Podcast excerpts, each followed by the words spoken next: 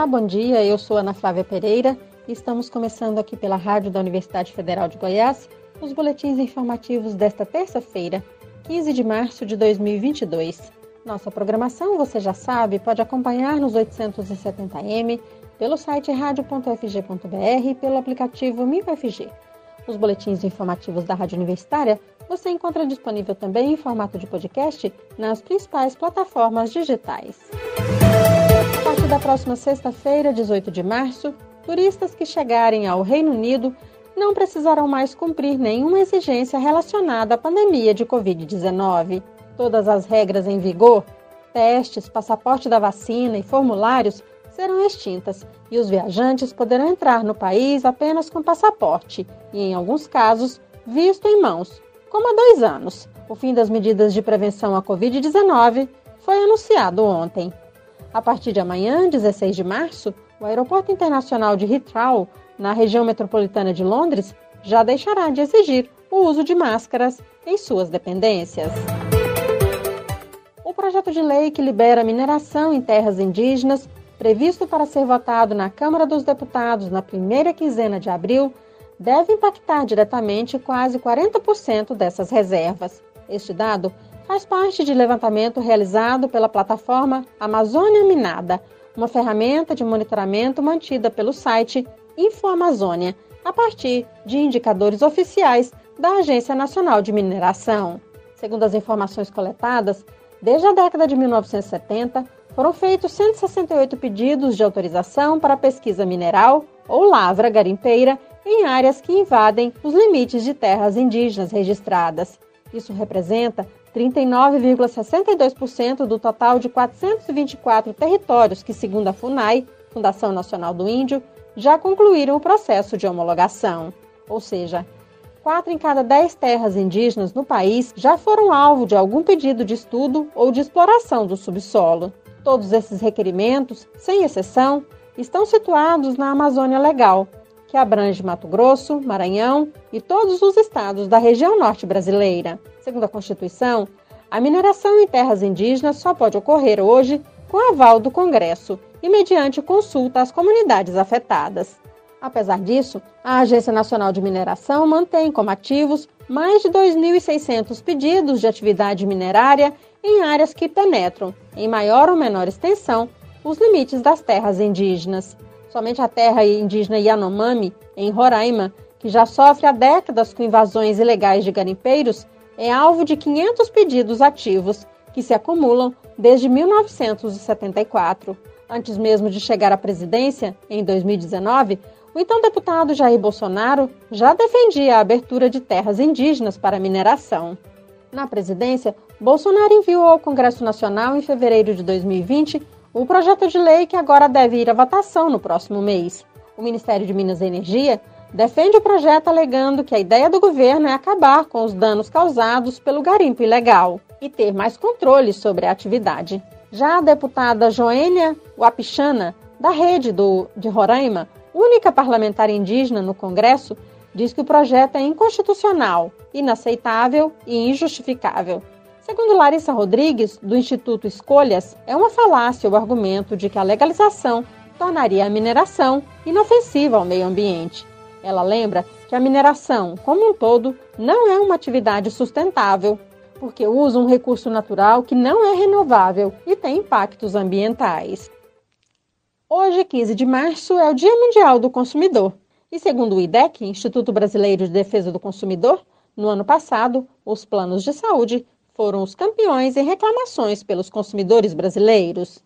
Vamos acompanhar a reportagem da Rádio Agência Nacional. Planos de saúde estão no topo das reclamações dos consumidores no ranking do IDEC, o Instituto Brasileiro de Defesa do Consumidor. O balanço de atendimentos e queixas é realizado pelo Instituto todo ano. Depois dos planos de saúde, aparecem os serviços financeiros, empréstimos consignados e os relacionados a cartões de crédito. O assessor jurídico da área de relacionamento do IDEC, David Guedes, explica que em 2020 os serviços bancários ocuparam o primeiro lugar, mas no ano passado houve um aumento expressivo de busca relacionado ao plano de saúde.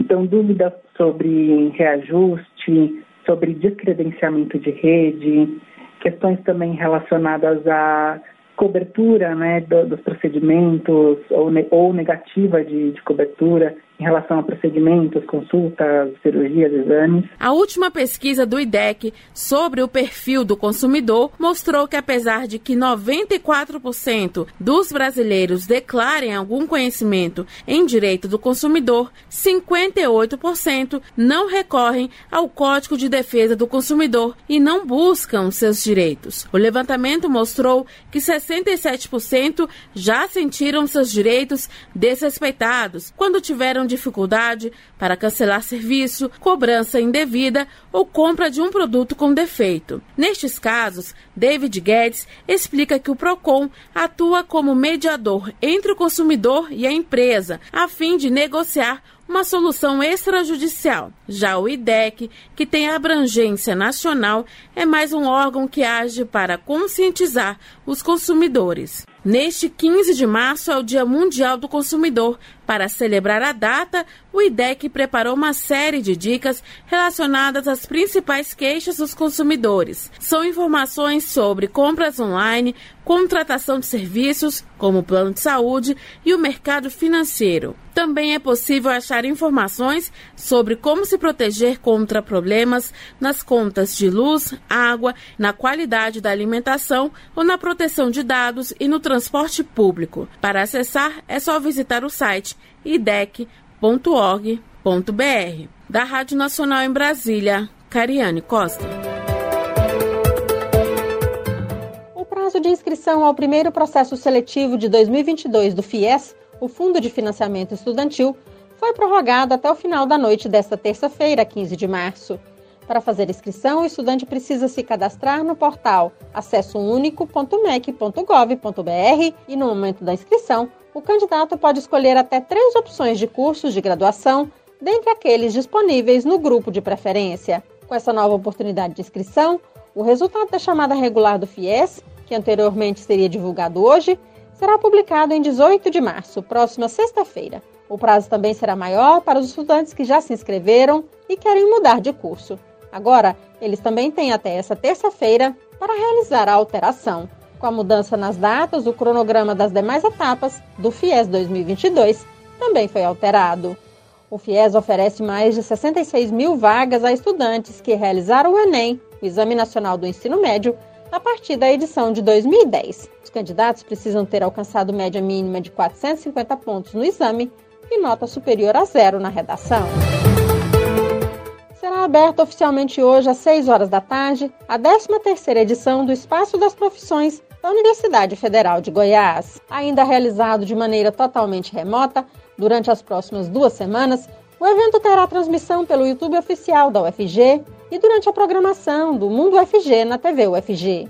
Nessa terça-feira, o tema abordado será Conheça a UFG, mostrando aos estudantes do ensino médio as formas de ingresso e as políticas de permanência existentes na UFG.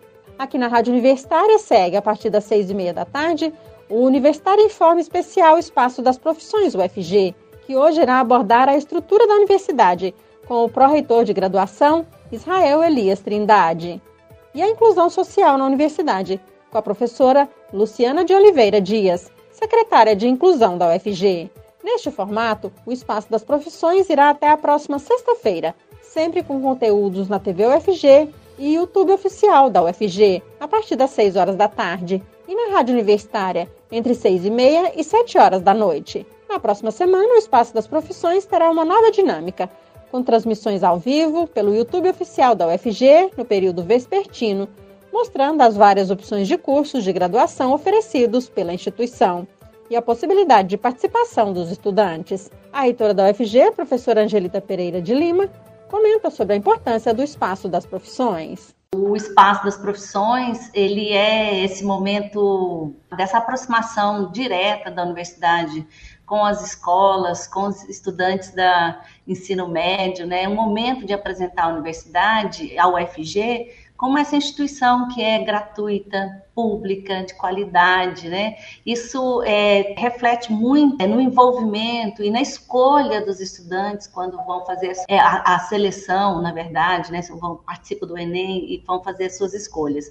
Para a gente é um momento especial. Essas duas semanas de atividades aqui é, é, constantes e intensas com a comunidade acadêmica e as comunidades estudantis e segundo a reitora da UFG, a universidade já pensa atividades presenciais para o segundo semestre deste ano, que possam levar ainda mais informações sobre a instituição, a escolas e estudantes do ensino médio. A gente pretende, muito em breve, ainda esse ano, produzir algumas atividades presenciais, né? Vamos fazer essa de forma é, remota ainda, né? Mas na medida em que for aumentando a presencialidade na UFG, a gente vai é nosso compromisso ampliar essa presença né, também do espaço das profissões. Então, provavelmente, nós teremos aí algumas atividades itinerantes esse ano ainda, nos bairros de Goiânia, e talvez ainda alguma atividade aqui dentro, numa perspectiva de também contribuir com esse processo de informação. O espaço das profissões nos ajuda muito com isso, né? E aumenta realmente não só a procura pela UFG, mas também esse nível de informação na hora de confirmar a, a matrícula, né? O interesse e a matrícula na UFG. E uma última informação no nosso boletim de 10 horas. A Banda Juvenil de Goiânia apresenta hoje à noite no Teatro Goiânia o concerto Alma Latina.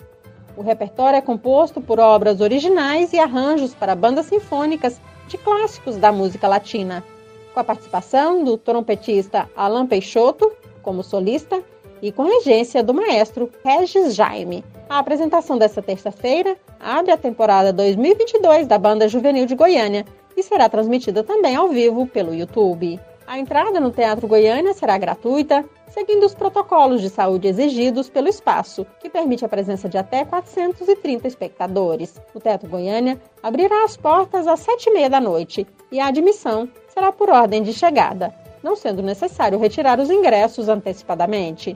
O concerto Alma Latina com a Banda Juvenil de Goiânia terá transmissão pelo YouTube da Orquestra Sinfônica de Goiânia a partir das 8 da noite. Na Rádio Universitária você pode acompanhar um novo boletim informativo às 11 horas da manhã. Nossa programação você pode seguir pelos 870m, pelo site radio.fg.br e pelo aplicativo MinUFG. Nós também estamos nas redes sociais curta nossa página no Instagram e no Facebook. E lembre-se, a pandemia de Covid-19 não acabou. Se puder, continue usando a máscara o tempo todo. Ana Flávia Pereira, para a Rádio Universitária.